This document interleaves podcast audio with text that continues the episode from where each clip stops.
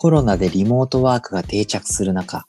ならばいっそのこと、どこか遠くで仕事をしながらその場所を楽しもうということで、今短期ではなく、数週間あるいは数ヶ月家以外の場所に中長期滞在するという新しい旅といいますか、暮らし方が海外で広がり始めています。それを実現するサービスを提供し、今、ヨーロッパで注目を集めているスタートアップが、この10月に合併を発表したチェコ発のフラティオとポルトガル発のノマド X。いずれも予約する際の価格設定は1ヶ月単位。それでいて Airbnb やホテルと比べると割安で借りることができます。さらに、フラティオでは長期滞在にありがちなデポジット、日本でいう敷金が不要で、大家さんとの賃貸契約や契約更新などもサービス上で行うことができます。どういう物件があるかというと、フラティオはこの11月時点で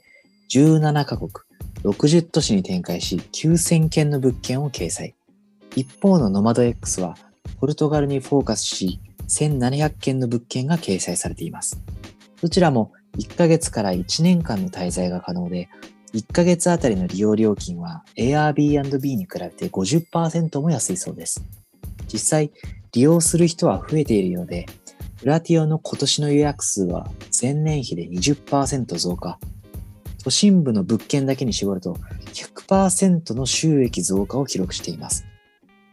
こうした実績から主に短期滞在向けのイメージがある Airbnb の牙城を切り崩していくのではという見方もされていますが、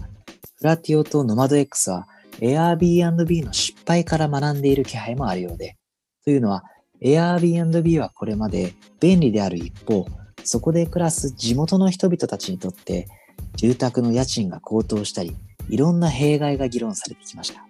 実際、日本も含め多くの都市で Airbnb など短期滞在サービスへの規制を行うところもありますね。